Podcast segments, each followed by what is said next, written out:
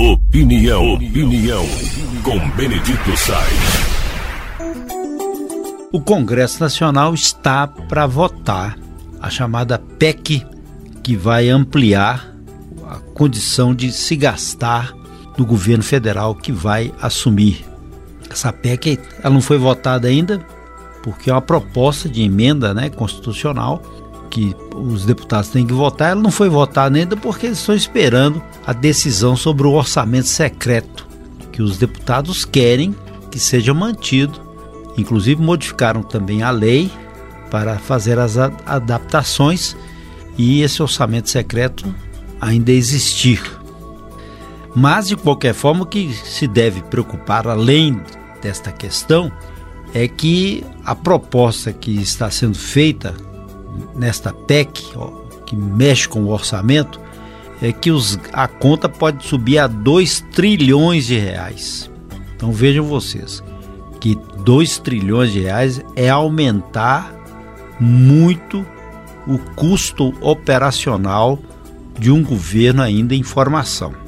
A PEC nasceu com uma proposta básica, que é fundamental e importante, imperativo, ninguém discute isso, que é manter o Auxílio Brasil ou Bolsa Família com 600 reais mensais. Então isso aí vai gastar 75 bilhões de reais. E também pode acrescentar aí as crianças com até 6 anos. É o dinheiro suficiente. E tem ainda mais 70 bilhões, esse dinheiro pode ser utilizado para permitir um reajuste pouco acima da inflação para o salário mínimo. Então, são dois aspectos fundamentais e importantes que essa PEC vai se ater e todo mundo aprova, ninguém questiona, que é para o Bolsa Família, o Auxílio Brasil e para o, a garantia do salário mínimo prometido pelo presidente eleito, o Lula, durante a campanha. Agora, o resto desse dinheiro ele está alegremente espalhado pelas mais diversas áreas da administração. Tem saúde, educação, habitação, ciência, tecnologia, turismo, defesa, agricultura, ambiente e também reajuste salarial dos servidores do executivo. O jornal Folha de São Paulo, no editorial de quinta-feira, chamou isso de PEC da gastança. Estão colocando mais dinheiro para aquilo que não está determinado, sem saber de onde vai tirar essa fonte. De onde vai vir esse dinheiro? Vai vir de onde? De mais imposto, de carga tributária, o Brasil vai ser, vai fazer empréstimo. Então, esses valores corrigidos e sem considerar os juros da dívida, o governo federal já desembolsou 1 trilhão e 800 milhões de reais em 12 meses encerrados no mês de outubro. Entendeu? A mesma coisa foi no final do governo de Dilma Rousseff. Então, em tese, a máquina pública foi sucateada, vai precisar de dinheiro mas de onde vai ser esse dinheiro?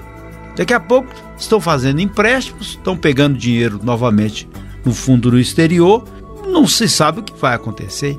Já está se falando eh, nas mudanças imposto sindical, nas estatais. Vocês viram que tão logo anunciaram as mudanças nas, nas estatais, a Petrobras afundou o valor da Petrobras. A bolsa subiu, mas a Petrobras deu a balançada. O Haddad está falando ao assumir o ministério, terá que buscar recurso. Não se sabe o que vai acontecer. Agora, dar um cheque em branco assim, para cima de 2 trilhões de reais, é um negócio assim complicado, é uma conta muito cara e esse aumento, ele vai ser necessariamente coberto com endividamento público. Como é que a prefeitura, as prefeituras vão trabalhar? Como os setores públicos vão atuar? Como é que vai ser isso, essa engrenagem? Então, o andar de baixo em que nós nos instalamos, nós não sabemos o que está acontecendo, não. Nós não sabemos o que vai acontecer. Mas a gente está acreditando que vai dar certo, que foram tantas promessas, tantos discursos, que a gente acredita que vão colocar esse dinheiro aqui e terão condições de achar de onde buscar esse dinheiro para cobrir o que se quer gastar aqui. Porque se for o contrário, a gente vai ter que apertar o cinto. E sempre a corda estoura do lado mais fraco. Na casa da gente não é assim?